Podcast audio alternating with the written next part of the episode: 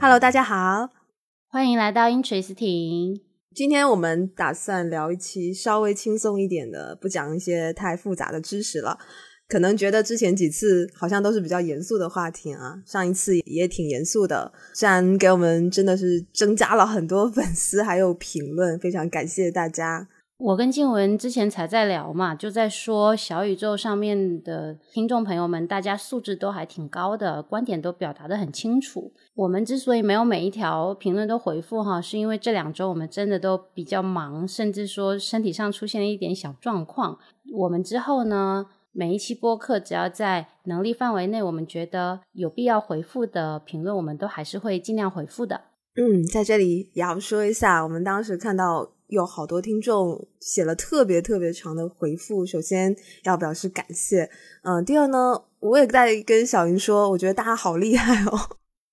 就是有时候有一些评论是让我觉得好像要超出了我们的能力范围了，我要深深思熟虑很久才有办法去觉得是不是能给一个比较恰当的回复，一下子让我们觉得很有压力，因为。这个大家可能探讨的问题不只限于事件吧，有很多对于法律、对于社会现状的一些感叹，可能确实是我们目前看来，以我们两个的两己之力都没办法能够给出一个非常合适的回复吧。我们也有我们自己的观点，但是也有我们自己的担忧。希望说，不管是通过什么方式渠道都好，嗯，让大家有机会发表自己的观点，有机会去推动整个社会向好吧。我觉得有评论这个事情还是蛮好的，因为可以看到很多跟我们不一样的想法。另外呢，我觉得我们自己可能个人的想法还是会比较片面，有时候会能从评论中看到很多我们想不到的方面、看不到的地方。我觉得这点也都是蛮好的。那么以后也欢迎大家多多评论啊，留下你们不同的想法跟观点啊。好了，那就不多说了。我们这一期打算。偷个懒啊，我们也聊一个比较轻松一点的话题。这期我们想聊一下，因为我们两个都是律师嘛，律师平时经常会遇到一些当事人的咨询，总有很多咨询是让我们觉得很想、很想、很想吐槽。那也有一些共通点，一方面是给大家聊聊，那另外一方面其实也给如果是作为想要咨询律师的人。的一个建议吧，如果怎么样咨询律师可能会达到一个比较好的效果跟效率啊，我们开始聊吧，先从吐槽开始，关于。就是被当事人咨询，有没有碰到一些让你真的觉得非常的嗯，或者烦躁啊，或者不爽啊、生气啊等等啊？小英，你先说。我其实本来想先从早上那个很棒的咨询 开始讲的，就是突然先从吐槽开始，可以啊，可以啊，太可爱了。嗯，没事啊。那如果说是你觉得有很好的，那你就先说很好的。你觉得很好的那个反面，不就是你觉得不好的吗？也对，也对，是这样啦。可能是前两天刚好一个很久没有联系的朋友嘛，他有一点在法律上的问题想要咨询。估计是当时我回复的也比较慢啦，因为那时候在出差嘛，可能隔了四五个小时吧。我问他有什么事的时候，他就没有马上给我回复嘛。因为今天已经是周六上午了，我也终于放松一些下来，我就早上给他发了个微信说，如果你有事情，你看是。语音啊，或者是说微信，你跟我说一声。然后呢，这个女生她就把他想要咨询的问题、简单的事件发展过程，还有他想要达到什么目的，跟他的疑问，打了一段这个小的文字给我。这样是非常有效率的，因为我在短时间内看到他那个文字，就能了解说他现在的困境还有需求。那我也能够比较快速的思考一下，我要怎么给出他法律方面的建议。那之后我们就通了一个语音电话，其实也就半个小时，这个事情啊也就暂时告一段落。那开始着手说下一步的这个解决方案啦。我觉得这是挺好的咨询的范例啦。嗯，好的，那我就来说这个反面的吧。有一些这种遇到的问题，我们可能不确定是每个律师都会觉得啊，所以以下发表的这些观点可能仅限于个人感受。嗯，我比较碰到真的是不太喜欢的，像就是像小莹刚才说的那种类型的对立面。他可能一开始过来咨询一个问题，就是会非常简单的说一下，哎，我想问一下啊某某方面的问题。我说啊可以，然后接下去就问说，那我想问一下这个方面的问题，但他又没有说他这个具体问题是怎么回事，那我又只能问啊问一句，假设哈，比如说他来咨询的是离婚。然后我就问他啊，那你要咨询离婚的哪一方面呢？然后他说啊，我想问一下啊财产。那我就说，那你这个财产有哪些财产呢？你们有共同财产吗？有共同债务吗？共同财产都有哪些呢？他说我有房子、车子。好，那我就要继续问。好，你的房子是什么时候买的？是两个人的名字吗？有没有贷款呢？贷款是多少呢？啊，是婚前交的首付还是婚后交的首付呢？啊，然后。就是他会一一问一答，一问一答，以一种非常繁琐和啰嗦的方式，然后可能要花上个小半个小时，我才有办法去把他的整个事件的背景情况了解个清楚。他可能没有办法在咨询的第一时间就以一个比较系统或者说这种方式去把整个事件描述一下，导致你要不停的问他，而且他每次问呢，他又只能像挤牙膏一样的一点一点挤出来。所以其实是一种非常非常非常浪费时间的咨询方式，我个人是这么觉得啊。我不知道小英你有没有碰到过类似的这种咨询？我也经常遇到这种情况，诶这种情况真的会让律师觉得心很累。我一般只有两种反应，第一种是如果他是阿婆嘛，比如说是他只会闽南语，或者是说他的语言表达真的不是太清楚，那这种情况下我只能忍着，然后听他把这些。事实用这种我一问一答的方式给他梳理清楚，可是真的是非常消耗精力的。那另外一种是，如果这个人他在阐述一些事实的时候，让我觉得其实他有一些隐瞒。那在这种情况下，如果我呃，比如说我这样一问一答来了好几个回合之后还是这个状态，我可能就会选择放弃。就不太想再跟他往下咨询，甚至说也不太愿意去接他案件的委托了。嗯，但我有可能碰到的还有一些情况，就是他其实可能是不知道该怎么咨询，或者说有时候是涉及，嗯，你比如说像离婚嘛、继承，它是有一点点涉及到家里面的琐事，或者人家说的家丑不可外扬嘛。就如果你不去具体问他什么问题，他可能也不知道是不是方便说，或者说该怎么说，就会变得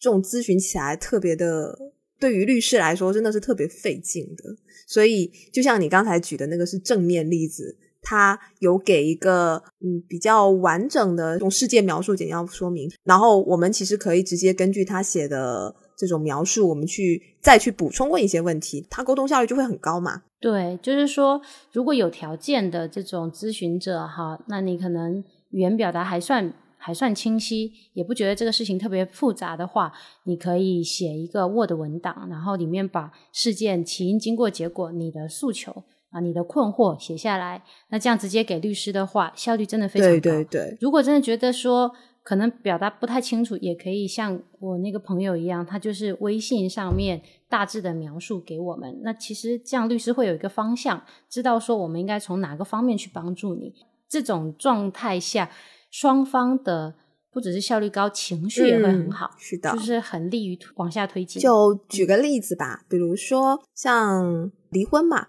那你可能就要先告诉律师。就是你不要一上来就只是跟跟律师说啊，我要咨询离婚，怎么离婚？就这个范围太大了。你可以说啊，我是要具体，比如说是财产、孩子。那如果财产，我可能有哪些财产？孩子，我有几个孩子？几岁？大概就做一个这种简要的描述。还有一种，比如像你是咨询这种劳动争议呀，那你可以具体描述一下，比如说是你是什么时候进的公司，做什么职位呀？那现在是因为什么事情？跟公司出现了这个矛盾，然后你想要主张什么权益？嗯，就是大概这么一个事件起因、经过、结果，也不用特别复杂，律师大概能够知道个大致的情况了。静文，但是就说这种表达不清楚的哈，我还是能够忍受的。可是有一种最不能忍受的就是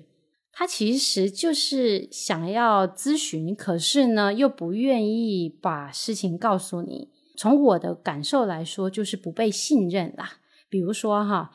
我有一次可能都将近十二点的晚上，然后收到了一个咨询，具体内容我就不说了，但大致上给我的感受就是他想知道这个事情怎么回事，然后呢，但是呢，他不愿意告诉你这个事情的背景，而且呢。他还不知道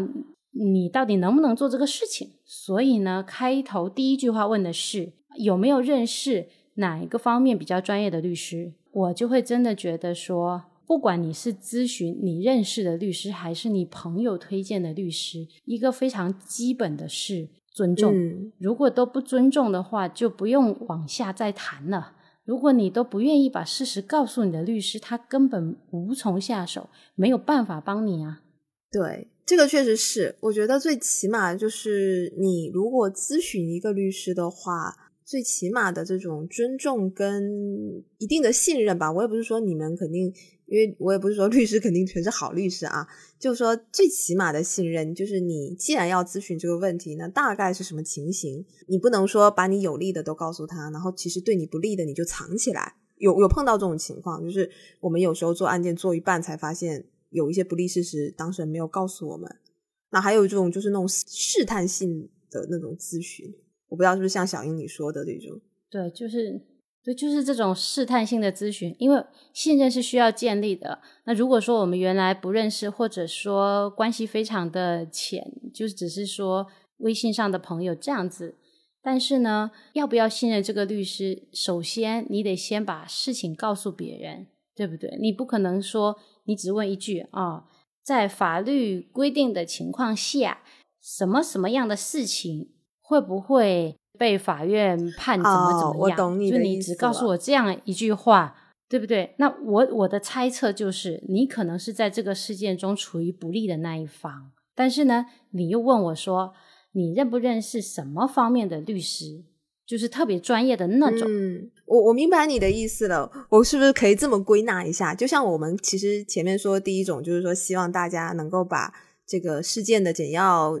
起因经过告诉律，先告诉律师嘛，对吧？那你这种就是他什么都不告诉你，而是问了你一个非常具体的一个专业的。问题，比如说啊，离婚是不是就是这个财产要对半分啊？但他又不说是他的事情还是什么事情，还是什么都不说，然后可能紧接着问一句啊，你有没有认识这方面的律师啊？是不是像这种情况？嗯，好像顺序是倒过来，就先先问你，其实这个里面啊，先问你你有没有认识，也会引引申出一种情况，就等于说是怎么说呢？反正我们两个这种人，只要别人比较真诚，如果你要跟我探讨法律问题，也没有任何问题啊。你就直接抛问题给我，我给你回复。像这种如果一两句话能够解决的事情，我是可以给你回复的。我也不会觉得说这这涉及到其他信任或者是怎么样的问题。但是我其实不止一次遇到这样的人了。他希望说，可能要让律师觉得这个交易潜在是有成功性的。就我可能会付费，嗯，给你委托这个案件啊，然后我你要认真一点，帮我回答我这个咨询。好像说，我只是咨询，我后面不一定成案的话，你就会不那么认真负责一样的，这样来试探性的跟你沟通和交流。但是，其实律师真的也见了很多人了，然后我们也活到三十岁了，这种方式不止不会让我们觉得说这个事情很有吸引力，我会特别努力去帮你，反而会让我们去考量说这样的客户。也许后面沟通下去、交流下去，消耗的这个精力会非常大。因为不管怎么样，律师都是有职业操守的。我不知道别人哈，只说我们律所的，我们周围的大部分的律师都还是会对自己做的案件、对自己的咨询负责任的。其实我有一点点没有搞明白，你想要表达的是哪一种类型的这种问题？你刚才前面第一个说的是。这种有一点诱导式的这种咨询嘛，就是他可能不会太诚实的去阐述他的一些问题。那第二种是，他是以一种带着一种我好像是要来委托你的，呃，就是一直会以一种这种我不知道怎么形容，就是我太没太明白你想表达的这两个是什么类型。嗯，其实第一个，我觉得我们刚才已经跟大家讲的蛮明白的，就是不信任嘛，不尊重嘛，不告诉你事实嘛，对吧？然后第二个是，第二个也是不告诉你事情，但是呢，他不止不告诉你这个具体的情况，他还意思说你要用心一点呐，我可能会委托你案件啊，这样你要特别努力的帮我解答我的问题，这样子就是在前一个的基础上增加了那一部分。诱导的这种话语跟沟通啦，嗯，就是前一种已经让我们觉得挺累的了，后一种我觉得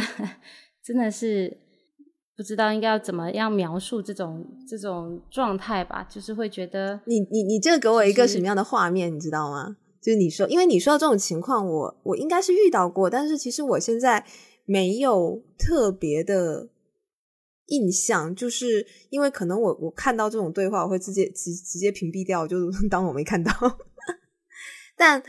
就是你知道吗？就你刚才在说这种这种沟通方式，就让我想到那种土老板啊，就是拍着桌子说：“哎，我现在有一大单生意啊，你们快来给我做啊，你们都要好好做啊。这个这个生意可是，嗯，可是可是可是能赚好多钱呐，你都要认真一点，负责一点，是像这种感觉。”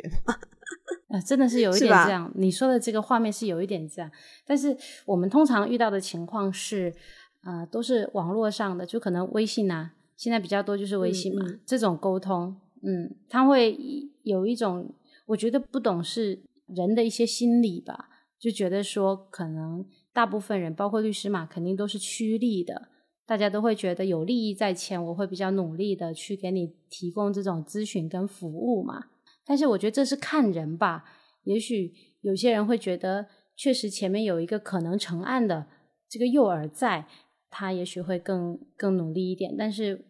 反正我觉得对我们两个人来说，可能真诚会更重要吧。而且你快速的把事情告诉我们，我们快速的给你解决，有效率，双方都更舒服。嗯，其实我觉得。说白了两点，第一点就是，既然来咨询律师，那你其实尽可能的不要隐瞒啊，把整个你既然如果是来问你自己身上发生的事情，你就把事情的大致的来龙去脉讲清楚，这样方便律师去分析问题，以及才能更准确的回答你想要咨询的这些问题。因为你其实如果说的越模糊，律师是没有办法很好的把握里面的一些细节的，这些细节都是会有可能影响到一些法律问题。那第二个其实就是真诚跟信任了。既然你要来咨询，对吧？嗯，我觉得大家也不是说谁高谁低哈，或者说你是客户，因为我们以前经常会开玩笑嘛，甲方乙方，对吧？那我们都是卑微的乙方嘛。但我觉得这是两回事哈。就是既然已经有建立这种法律服务关系了，那其实我相信大部分的律师都是会尽到一个最起码的职业道德这种素养吧。啊，当然我们不是说不看钱哈。只说你没有必要一直告诉我啊，你可是你要接我的案子啊，我这案子这个你可以赚钱的啊，你要好好做，就是这种语气是会让人很不舒服的，有点像这种感觉吧？嗯，对，就是尊重啊，嗯，而且花这个时间和精力去说这种话，还不如把案件事实梳理的清楚一点。是的，是的，就是既然我接了，我就会好好做，那你没有必要一直去跟我强调这个案子让我赚了钱，所以你要好好做。因为我们其实前面不是一直说想让大家如果咨询的话，要尽量的去把一个事情的来龙去脉表达清楚，方便律师解答，对吧？那我再说一个，是的，我是希望大家表达清楚，但有些当事人会表达的过于的详细跟繁琐，这又是另外一种极端，这种也会让人非常的崩溃。你大概应该知道，就是事无巨细。对对对，他就是嗯，还是举，比如说假设哈，我们举离婚的例子，因为其实离婚这个咨询是还蛮容易出现各种各样的问题的。一种就是你像挤牙膏的一问一答，像我前面说的，就是另外一种极端，他会从比如说两个人的相识、相恋、相恋过程中的争吵，然后可能父母的矛盾啊，然后到了结婚啊，结婚可能时候发生了哪些矛盾，再讲到。共同生活，共同生活中又发生了哪些矛盾？就是他会把很多这种情感交织，花非常长的时间去给你讲的，有点过于详细了啊！但其实呢，很多信息都是不需要的，不是在于我们处理这个案件所需要的信息，很花时间。我们以前常常会开玩笑嘛。就是说像处理类似于这种带一点情感、会有情感问题牵扯的一些案件哈，比如说这种家事案件嘛。继承纠纷啊、离婚纠纷等等，这种肯定是会有情感牵扯。那往往律师除了一个法律咨询的身份呢，还要提供情感咨询，这种真的很常见。其实是一个非常没有沟通效率的情况。嗯，那离婚案件确实比较特殊嘛，我们也能理解，而且我们遇到类似的客户，其实也会很自然的附带一些这种心理咨询、疗愈的属性，这些都是会有没有问题，但是不建议其他类型的案件咨询案件的接对，一个是其他类型，一个是说在离婚案件这种案件的咨询前期阶段。就是我们要在迅速了解案情的时候，在律师已经引导之后，还是一直在聊一些跟法律无关的问题，因为这样的话其实帮不到你。其实离婚案件会比较特殊啦，我们正常来讲，律师都还是会，因为一般到了这种情况的话，其实我们觉得当事人他有一定的情感表达，这是肯定的，我们也都能接受。但换个例子，你有时候是一些这种假设是劳动案件哈，有个别当事人他可能就会把一些非常工作里头发生的一些问题，非常琐碎的，也都一直包括，比如说，嗯、他可能在工作里头遇到了，觉得老板不好啊，可能老板平时的或者说领导一些平时的日常作风，他他他就觉得不舒服之类的，就这种跟法律问题没关的一些事实，非常事无巨细的都要跟律师说，其实这个就相对没有那么大的必要了啦。蛮浪费时间的，说真的。再举个例子，比如说，嗯，有接过民间借贷，那可能这个民间借贷之间，借贷双方可能是有一点亲戚或者朋友关系。那有时候我们也会碰到这个当事人，他可能比较喜欢表达吧，他可能就会讲很多他们的亲戚之间、朋友之间的纠纷，长久以来他们这个关系是怎么回事啊？这个人又是怎么样？就是会花很长时间去讲这些，真的。就希望大家还是珍惜一下律师的时间吧。也要珍惜一下自己的时间呐、毕竟都已经需要找律师了，肯定是有着急的事情要处理嘛。对，就这种这种沟通也是很没有效率的。说起这个特别繁琐的，我突然想到了，呃，之前有一个咨询，也是因为他行业的原因吧，他老是在半夜十二点半或者一点多给我发消息，我 我会觉得说，如果今天比如说有一个求助，他是因为可能晚上临时遇到事情去了派出所之类的哈，不管他是受害者还是说他是另外一方，但是他真的十万火急。我觉得没问题，你们可以在这个时间跟律师求助，因为你已经没有办法了，对不对？但是日常都有一些咨询跟沟通，其实你不是一定要在半夜的时间去跟律师咨询会好很多。虽然说我们晚上大部分情况下手机其实都是关机或者是飞行模式。然后呢，也可能不能及时回复你，但是呢，第二天早上起来看到了这个事件，正常的律师也会觉得说应该是非常严重的问题，然后可能会着急的找你。可是呢，你可能在这个时候我又找不着你了，这样子等于说我们的沟通时点一直都对不上，是不能很及时的沟通的。这个是一个咨询时间的问题吧，尽可能的，我觉得咨询时间还是挑在白天。虽然说大家都说律师零零七嘛，但这个晚上正常还是一个休息时间。周末我们就先不讲了，晚上其实我还是不是那么希望接到咨询。说真的，当然如果接到，只要时间不是说太过分，我一般还是会会回答一下的。尽可能挑白天工作时间吧。那第二就是因为。律师的工作时间确实有时候他是需要去办事啊、开庭啊等等。像我就比较喜欢文字，就是因为我有可能手头上面是刚好在忙的，这个客户过来咨询，那我当下没办法直接回复，我就可以晚一点点，等到我手头的事情忙完以后再回复。这是这是一点。那我是觉得，如果说你咨询一个律师，你发过去他没有回应。你可以先等一等，那他有可能刚好是手头的事情比较忙，那等到他手头事情忙完以后，正常都会回复你的。那当然时间比较久，你也可以再追问一句。大家都是人嘛，对不对？互相理解吧，这样子不只是会提升我们案件的沟通效率，情绪也很重要啊。这样子的话，嗯，给对方都是正向反馈，会比较有利于我们去应对庭审啊，应对对方客户啊，应对接下去。可能会发生的一系列调解啊，这个好几轮的，不只是跟客户之间，还可能跟法官呢、跟对方之间的沟通啦。嗯，还有一种方法，其实就是如果说大家的时间真的不好凑嘛，那就是干脆直接约一个时间是比较好的，看看能不能凑一凑，凑到一个一个大家都有空的时间，然后直接语音或者文字在那个时间集中的咨询，这样也是一个比较好的方式，我觉得。我现在正常说，如果不是说异地的客户，其实你真的要咨询的话，第一次我们可能微信或者是电话先沟通一下，需要准备什么样的材料，然后你就直接来我们律所，或者说我们你想约咖啡厅、约你的公司也都没有问题。但是大家面对面的交流，一次性把这个事情梳理一下啊，那再往后看能不能推进起下一步的工作，其实是更好的。嗯，是的。那我说的可能是有时候总是会有一些零零星星，他可能也不一定是案件，但就会零零星星的来来来咨询你一些问题啦。这种情况其实也蛮多的。那就是说，如果说问题比较复杂，干脆就是直接跟律师约时间，你是要当面见面也好，还是语音或者通过这种电话等等啊，可能会更有效率。突然想起来了，静文，你有没有遇到过这种情况？真的不是特别熟悉的人。然后呢，他直接把文件丢给你，这是一份合同，说你你帮我看一下，或者说这是一份呃什么样类型的法律意见书，你帮我看一下。更有甚者是说，对方已经请了律师，然后你的这个材料，他说你就帮我看一眼，我觉得应该没什么问题，也就五分钟的事情。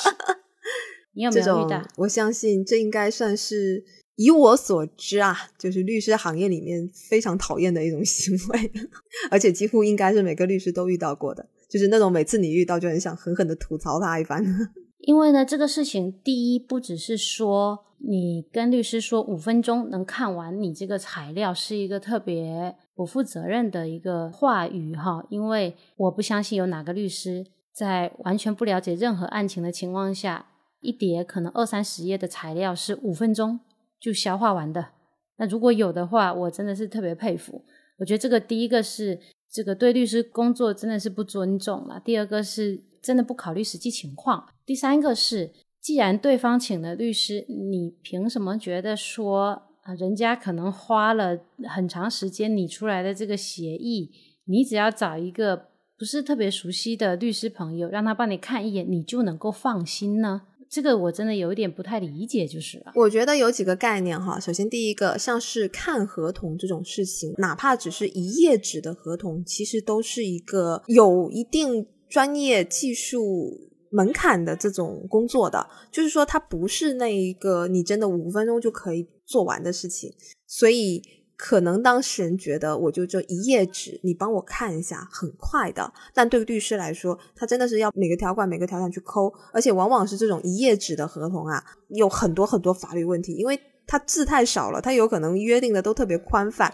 约定的特别宽泛，它的法律风险就会越多。不见得说一页纸的合同好像看起来工作量就非常少啊，那你更不用讲那种几十页的，几十页的是它可能是约定的特别详细，那约定详细，那你看的也要多嘛，花的时间也是非常大的，所以我不知道是不是有一些当事人他会觉得这个好像是一个很容易的事情，你扫一眼就可以，就我也有碰到那种说你就帮我扫一眼就可以了，但我没有办法帮你扫一眼啊，我肯定既然如果你发给我了，对吧，我去给你回复这个合同有没有问题，那我是。需要承担责任的，我不可以说我随随便便就告诉你，我真的扫一眼，然后告诉你没问题，然后你去签了，结果发生问题了，你是不是要来找我呢？对吧？就不要认为看合同是一件或者看这种文书是一件很容易的事情。如果真的要收费的话，其实合同审查的收费一直都是很高的，你更不要说让律师免费帮你看合同。当然，就是你可能是非常好的这种朋友嘛，因为有时候我们自己的很好的朋友，有时候会发给我们材料，想让我们帮忙看，正常也是会接受了啦，毕竟是朋友嘛，就 也不会太那个去计较这一些问题。但其实真的，如果是我的朋友的话，他们都是知道让我去看一份合同，我所要花的时间跟工作量不是那么简单的。反而他们会比较去注意，会问啊，你最近有没有空？那我现在有一份这个东西，你能帮我看一下吗？那我可能就问他你紧不紧急？如果不紧急的话，我可能要等我手头上的事情忙完，啊，我再抽个时间，然后什么时候给你？就是他们反而是还是会比较尊重的。就像小莹说的，其实往往那种丢过来说你能不能五分钟帮我看一下，都是一些不是那么熟的人。然后他们又想要让你去免费去蹭你这个免费劳动力了，就说难听一点就是这个意思。还有一种挺常见的情况哈，就是会说，哎呀，某某律师啊，你能不能给我一个合同模板，就是那种你们通用的就可以了，我不需要写，也不需要改啊，这种，嗯，怎么说呢？第一个是，其实我们自己经手的合同真的没有模板。为什么这么说呢？每一个项目真的是都不一样，那每一个细节都是需要去梳理的，所以其实你没有办法说给出一个非常通用的模板。刚才我们不是都在讲离婚吗？我们就讲一个很现实的，比如说这个离婚协议。我有遇到过比较奇特的离婚协议哈，那双方其实是有对于能不能干涉对方的亲友。的相关言论做出约定的，他们是有这种特殊需求的。那你作为律师，你这种模板去哪里找？你没有办法，你只能去搜一下案例，搜一下法条，看这样子约定的效力有没有办法说真的。万一他们这个离婚协议后面有问题，就诉到法院了，那这种条款会不会对我的客户的利益造成损害嘛？这是一点，模板不能解决所有事情。第二个是。如果我今天免费上网去给你找了一个模板，那你找律师的意义在哪里呢？你自己百度一下也是可以的，对不对？你还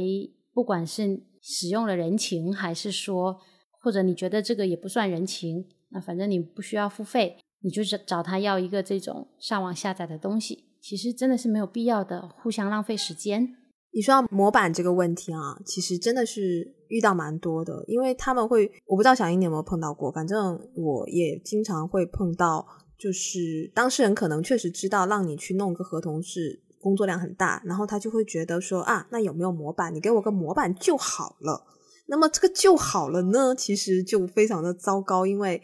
就像小英刚才说的，首先模板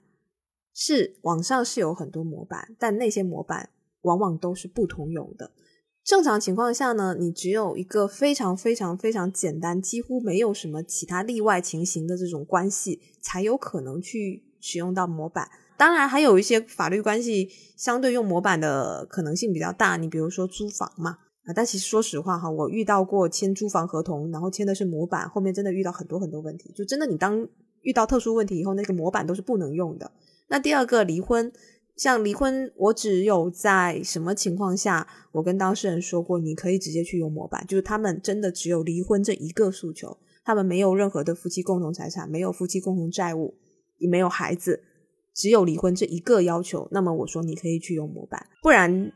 用不好，因为嗯，其实小英你刚才说，既然他们都要模板，为什么还要找律师啊？其实我觉得很多人他也是明白的，模板他也不知道什么模板好不好用。所以他会来找律师，因为律师能区分，帮他找一个好用的模板。就是再举一个例子好了，就我之前做过一个协议嘛，那其实我那个客户刚开始告知我的需求，他其实是要卖股份啊，那具体的这种什么公司形式啊、内部组织架构这些，我就不方便在博客里说了。他其实是要卖股份，但是呢，我们那个给他你的那个协议里面。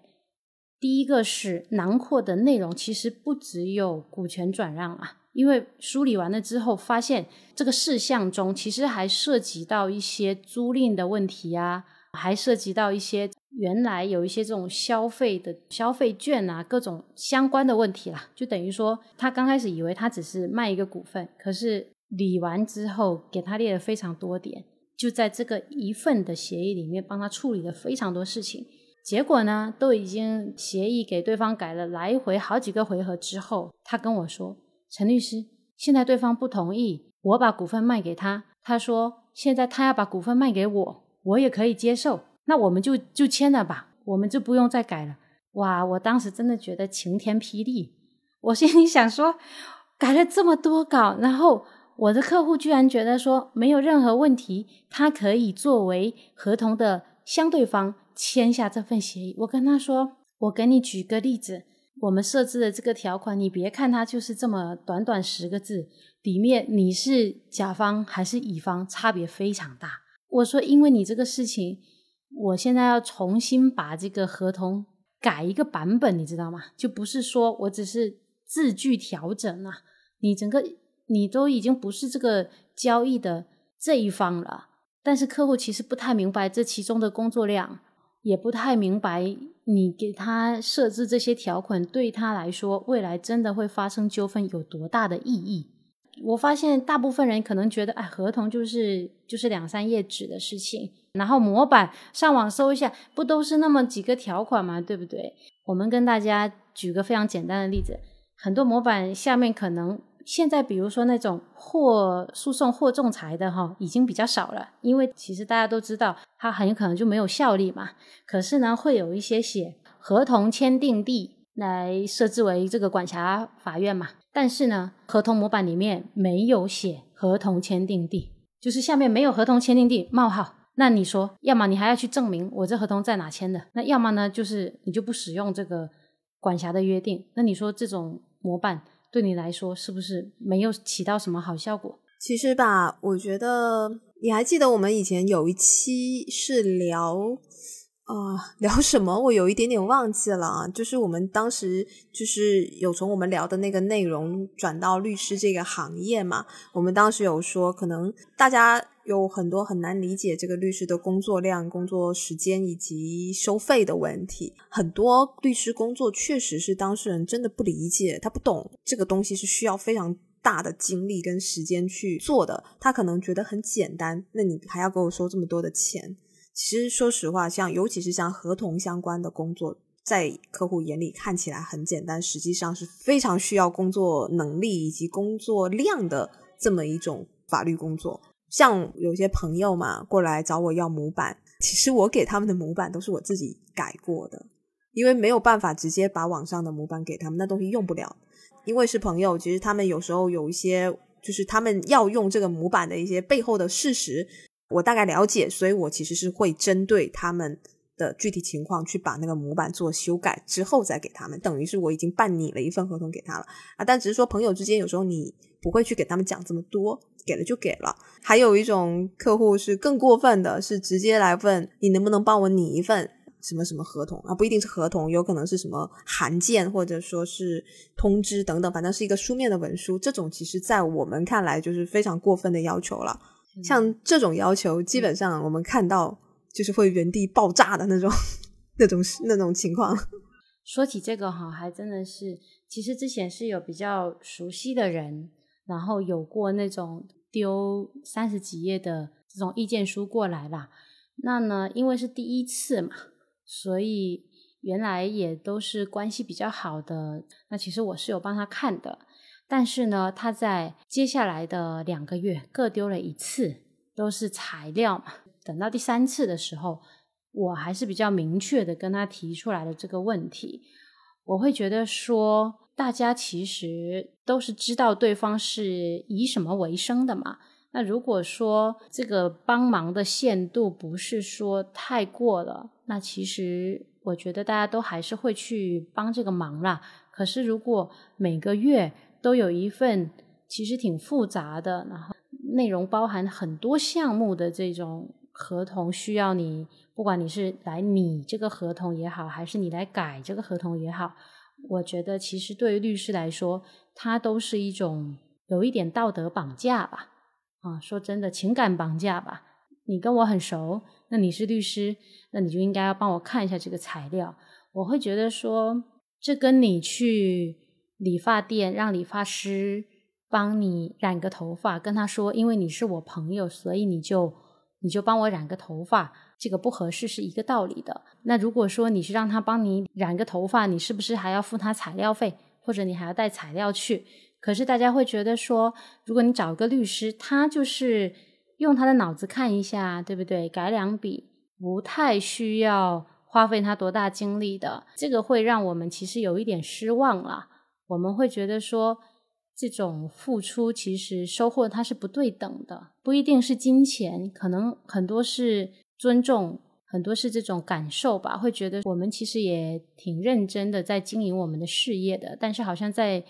在我们这些咨询的人眼中，他可能不那么有价值，对于他们来说吧。我又想到一个啊，就是也是会让我比较生气的一些类型哈。就是有碰到过有些当事人呢，他可能前期一直来咨询，一直咨询各种各样的问题。那么说实话，这种只是问题的咨询，正常来讲，只要你不太过分，我也有时间，我还是会多多少少回复一下的。因为他有时候电话，有时候文字嘛，可能是当事人觉得我自己咨询了这么多问题，这是我好像就可以自己搞定了，然后他可能也觉得我请律师太贵。那我都问到了，没事，那我就自己去做好。那他自己去做了，他开庭了，结果判决他败诉了啊，再回头来再来找我，然后一一口气就把那个判决书丢给我，问我下一步该怎么办。那我就会觉得，你既然都不请不委托了，对吧？你前面已经问了我这么长久的问题，你就自己去做了，等于是我前面全部是白白就是免费帮你咨询嘛。OK，我不计较。那么你自己去做了这个案件，结果做败诉了，你又回来找我，让我帮你看判决书。我觉得这就非常的过分啊！而且像我们前面说的都是合同嘛，其实这种什么丢判决书过来的、丢起诉状过来的啊、丢什么就各种函件，还都不不只限于合同了。这种看这些东西都是非常需要工作量的一种工作了。其实刚才你不是提到有一个情况是说，对方都已经拿到败诉判决再过来找你咨询嘛，就让我联想到一些最近遇到的咨询。也是拿了败诉判决，但是他可能一审败诉，那二审想换律师嘛。不过呢，咨询的人并不是当事人本人，是他的长辈。哦，举个例子哈，这种其实真的很常见诶。如果是离婚案件，很有可能就是这男方的妈妈或者是女方的爸爸过来咨询说啊，我女儿怎么怎么样有一个案件啊，然后怎么怎么怎么样。那其实呢，这里面就会有一个。信息不对等、不通畅的问题，对，等于说这个父母亲知道的信息跟当事人也这个自身经历的事件跟他们目前案情处理的情况信息有脱节。我们作为律师，肯定是只能跟这个长辈说：你如果要来委托这个案件。不能代替你的子女来委托律师的，即使你对他原来的律师有不满意，或者说你对你子女去这样处理事情不满意，你来另外找个律师，也不能直接去越过你的子女处理这个案件啊。我发现，就最近可能花了挺多时间去跟长辈沟通这个事情，告诉他们说，如果你要找律师，你可以带着你的孩子来找我。这样子呢，我们才能看说这个事情到底能不能交给我们来做，能不能按照也不管是长辈的意愿也好，或者是说按照我们之间的这种做事模式来给他往下做，就是可能大家要嗯有一个有一个概念，你不能帮别人去做咨询，嗯，是的。啊，因为这样子信息不管跟他有多熟有多亲近，你都没有办法。真正的了解这个事情，你也没有办法替他来请律师的，除非有一个情况，我遇到过的是啊，我的当事人是小朋友，嗯嗯嗯，然后呢是他父母作为监护人啊，但是。这种情况例外哈，对，就比如说还有一种小孩，对，还有一种就是这个本人可能是老人家他的子女，因为老人家可能因为表达或者行动不方便，所以由他的子女带他来去做一些这种，这种我觉得也是一个例外情况了，就是本人确实不方便的这种情况。其实前面大段大段都是我们日常吐槽，这个我相信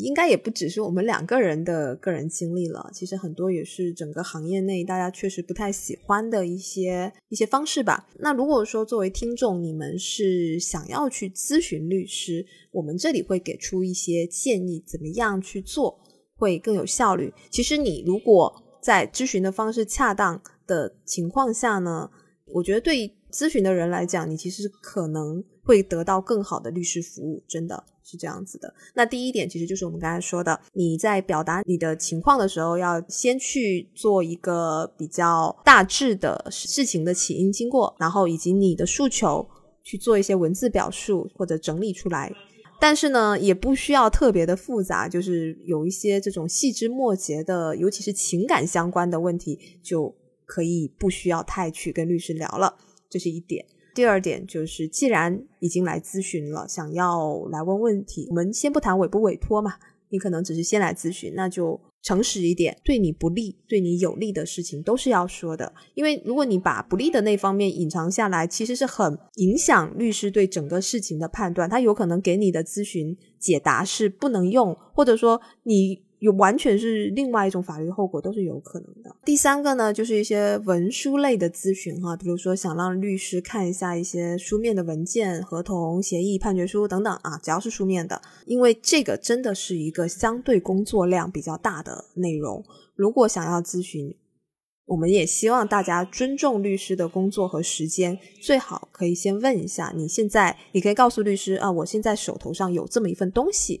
你方不方便？来帮我看。一般来讲，那如果说是真的很好的朋友，他可能真的是会免费帮你看。那如果说是一些其他你在网络上或其他地方的律师，我觉得人家如果收费也是应当的，你也可以先问一下这个收费是不是要收费，以及收费的情形。然后可能还要问一下律师，如果说这个东西材料给到他，他是多长时间可以帮你完成？就是这种，我觉得是需要一个沟通过程，而不是直接一份合同。丢过去，你都先不问人家的意见，直接说你能帮我看一下。我觉得这个是关于文书类工作很重要的一点。其实刚才我们也跟大家讲了这么多点了，有一个可能是所有律师都希望能够